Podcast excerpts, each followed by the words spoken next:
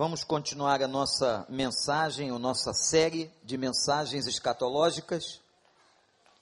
Nós estamos falando sobre o final dos tempos, uma série sobre a parousia. A parousia é um dos termos mais usados no Novo Testamento, que vai falar exatamente sobre a volta do Senhor. E atenção, gente, quando nós começamos a série, nós fizemos duas pregações, eu fiz duas pregações, falando das coisas que a Bíblia diz que precederão o fim. Essas pregações que já fizemos já se encontram no site da igreja. Você pode ouvi-las. Muito interessante que hoje à tarde eu não sei quem assistiu ao History, canal a cabo, estava exatamente passando sobre os acontecimentos da parousia, da volta de Cristo. E o History colocou de uma maneira, ou tentando colocar de uma maneira cronológica os fatos que precederão o fim. Nós temos vários sinais, e eu disse aos irmãos que o Apocalipse não é o único livro que fala sobre a volta de Jesus e as coisas que precederão o fim. Então, as nossas duas primeiras mensagens da série foram os sinais e as coisas que precederão o final dos tempos, coisas que estão acontecendo nos dias de hoje. Vimos também, logo depois disso, Apocalipse capítulo 12, na figura da mulher, o dragão e o menino. Uma analogia com a igreja, a ação perseguidora de Satanás e a figura de Cristo como Salvador. Ontem à noite, no culto da virada, na noite da virada, nós falamos sobre o juízo final. E eu disse, irmãos, que isso não é um tema para que ninguém tenha medo. Porque ao terminar a mensagem, eu li para os irmãos a sentença que nós ouviremos. A sentença que já está na palavra para todos aqueles que experimentaram Jesus Cristo como Salvador. Vinde benditos de meu Pai, possuir por herança o reino que vos está preparado antes da fundação do mundo. Louvado seja Deus. E hoje eu gostaria de tratar sobre o céu e o inferno. Pedi até para diminuir um pouquinho o ar-condicionado para você entrar no clima. Está sentindo aí? Mas isso não é nada em relação ao que está escrito aqui, a Bíblia fala do céu e do inferno não de uma forma alegórica, mas como lugares específicos. Eu vou começar pelo inferno. Há muitos nomes na Bíblia. Como há nomes para o juízo final o dia do Senhor, o dia da vingança. Também há nomes que se referem ao inferno. Mas há um que é muito marcante na Bíblia, que é o nome Gema. O prefixo G significa na transliteração terra é derivado do hebraico. Este nome tem derivação hebraica. O que era o Geema? Geema era o nome de um vale a sudoeste de Jerusalém, onde os ímpios no Velho Testamento sacrificavam seus filhos a Moloque. Então vejam que lugar terrível e diabólico. Deuses pagãos no entendimento de muitos, pediam seus filhos, seus recém-nascidos, seus bebês. Imagina você entregando o seu filho, o seu neto de quatro, seis anos, oito anos, para ser queimado no altar, ofertado a Moloque. E isso era feito no Gema. As crianças eram queimadas vivas.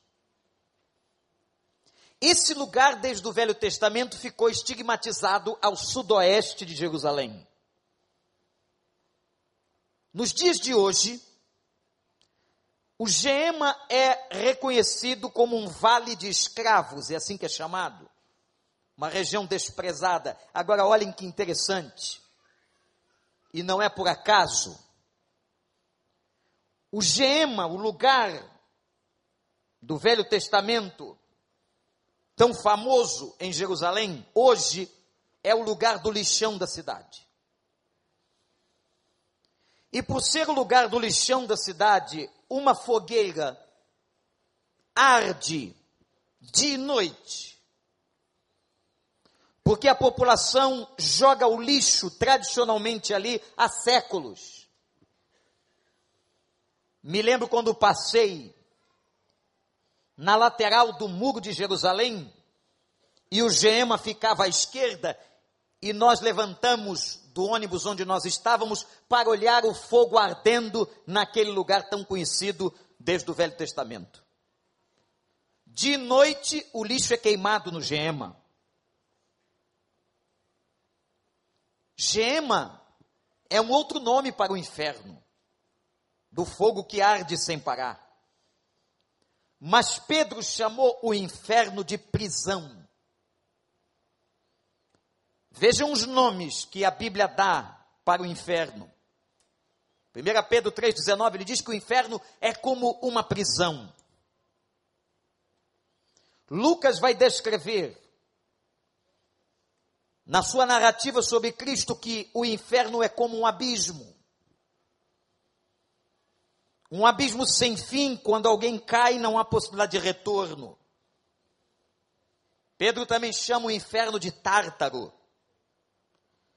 Lucas, ainda no capítulo 16, vai chamar o inferno de trevas. Se você juntar todas essas características, esses nomes, você vai ver o quão terrível diz a Bíblia ser este lugar de trevas, de prisão, de abismo, de um fogo que arde de noite. Quero convidar você a abrir a Bíblia em Apocalipse 20, primeiro texto que nós vamos ler nessa noite. Palavras sobre o inferno que estão nos versículos 14 e 15. Quando Jesus está dizendo a João na revelação, então a morte e o Hades, lugar dos mortos, foram lançados no lago de fogo. O lago de fogo é a segunda morte. Aqueles cujos nomes não foram encontrados no livro da vida foram lançados no lago de fogo. Eu tenho encontrado até pastores pregando, irmãos, e dizendo que não há inferno.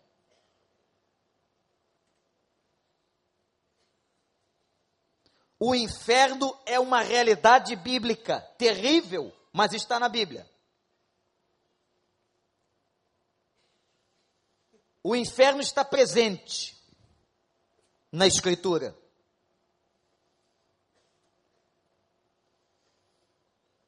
Lugar onde Deus não habitará. É interessante isso. O inferno pode ser o equivalente a um lugar onde a presença de Deus não será mais sentida. Você já pensou alguém que busca Deus e não encontra? Que procura Deus, ele não está ali, não ouve orações, não fala? Mas o interessante, irmãos, sobre o inferno, é que a Bíblia declara que o inferno foi preparado para o demônio e seus anjos, para o diabo e seus anjos. O inferno não foi preparado para o ser humano. Deus não planejou o inferno para os homens. Mas o inferno se tornou uma escolha do homem. E como que o inferno se tornou uma escolha, pastor? Nós nascemos com a possibilidade de dois caminhos, diz a Bíblia. Não há um terceiro. Atenção. Você que está na internet em qualquer lugar do mundo, você que está aqui. Não há um terceiro caminho. Não há uma terceira via. O primeiro caminho é o caminho de uma porta larga que conduzirá ao inferno. Uma porta aonde os prazeres da carne podem ser desfrutados com toda amplitude, sem restrições. O outro caminho é uma porta estreita, uma porta que requer renúncias, uma porta que muitas vezes nos conduz a perseguições, uma porta que nos coloca diante de ataques do inimigo, de tentações vis. Enfim, você só tem duas portas ou dois caminhos. E os homens têm preferido a porta larga, a porta que dá em direção aos prazeres, às riquezas, às mentiras, à imoralidade sexual, à idolatria, à feitiçaria. Tudo isso é aonde está a porta larga que nos conduz a este lugar que Deus não preparou para os homens, mas os homens têm escolhido entrar por esta porta. Quando Jesus Cristo veio, ele veio para dizer: não entrem por essa porta larga, eu lhes ofereço uma porta estreita, mas uma porta que conduzirá à verdadeira salvação e felicidade total. Qual a porta que você escolheu?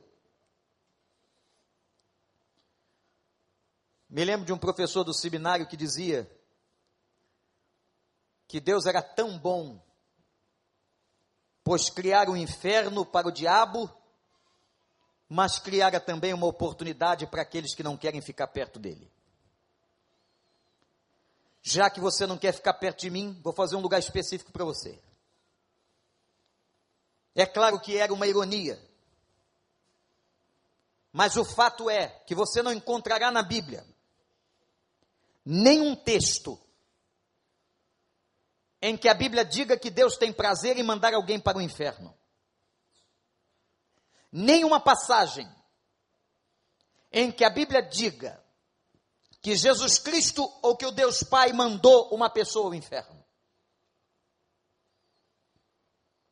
Quem vai fazer a escolha da porta somos nós, eu e você, e de maneira individual. O inferno, como diz o texto, é lugar da segunda morte. O que é a segunda morte? A primeira morte é a morte do corpo, é a morte física. É a morte que todos nós sabemos que vamos passar quando o nosso corpo voltar ao pó. Mas a segunda morte diz respeito à condenação do espírito humano que não herdará a vida eterna, mas experimentará toda a morte espiritual e a condenação final. A Bíblia fala que este lugar é tão terrível, que é um lugar de choro e ranger de dentes. Na notável parábola do rico e Lázaro, o rico vai ao inferno. Interessante que o inferno na Bíblia ele é permeado da ideia de fogo. E quando o rico chega ao inferno, tem tanta sede que pede que alguém lhe molhe a língua com água. E ele quer a intervenção de alguém que esteja do lado de lá. E ali é um ensinamento importante. Atenção. Quando nessa parábola contada por Jesus, ele diz: quem está do lado de lá não passa para o lado de cá, e quem está do lado de cá não passa para o lado de lá. Inclusive numa referência à questão dos mortos. Os mortos não voltam. Não se preocupe. Os mortos não aparecem. Os mortos não falam. Os mortos não têm autorização de Deus nos seus espíritos de voltarem aqui. Qualquer aparição com a voz ou com imagens, tenha certeza que só pode ter sido produzido por duas coisas: ou um problema mental de quem vê, por uma falha de percepção, ou uma ação maligna. Porque a mente humana pode falhar e a gente pode, assim como captamos as imagens do mundo exterior, eu posso com a mente produzir, se ela estiver patologicamente afetada, eu posso produzir uma imagem. Eu posso ver uma pessoa que morreu, mas não é que seja a pessoa que morreu, a minha mente está produzindo tal fato. Ou então uma aparição por motivação ou por propósito maligno mas os mortos não voltam. Fique tranquilo, que aquela pessoa que já foi, que te perturbou muito, não voltará. Olha aí, meninos, eu soube de uma história que o rapaz não era crente, a menina cristã, e chega para a mãe e diz: Mamãe, ele quer namorar. Muito bem, minha filha, diga-me as características. A menina disse, mas tem um problema. Ele não acredita no inferno. A mãe dela disse: Deixe isso comigo. Em pouco tempo ele verá. O inferno é lugar de fogo inextinguível. Agora interessante que o capítulo 21 de Apocalipse vai dizer que irão para o inferno, atenção, praticantes de alguns pecados específicos que estão aqui. Deixa eu ser bem claro, praticantes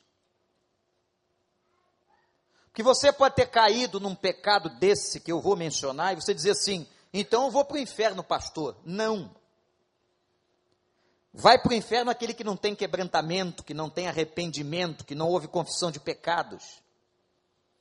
Aquele que permanece no erro e que não quer entrar pela porta estreita e que faz a opção da porta larga. A Bíblia cita covardes. Quem são esses covardes?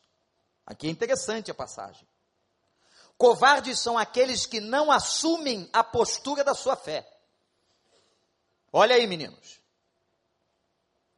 Muitas vezes você tem vergonha na universidade de levar uma Bíblia, de dizer que tem a Bíblia no iPhone, de assumir que você tem uma igreja, de contar para um amigo que você frequenta um lugar de fé.